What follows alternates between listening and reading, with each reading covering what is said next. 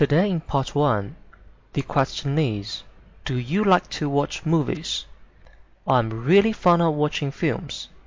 Sometimes I like to out with my friends to go to the cinema to enjoy movies at weekends or when we have time to kill.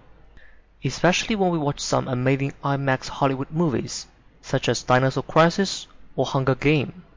I feel that it is quite exciting for me to enjoy the fantastic three-dimensional vision from the IMAX huge screen and amazing sound systems.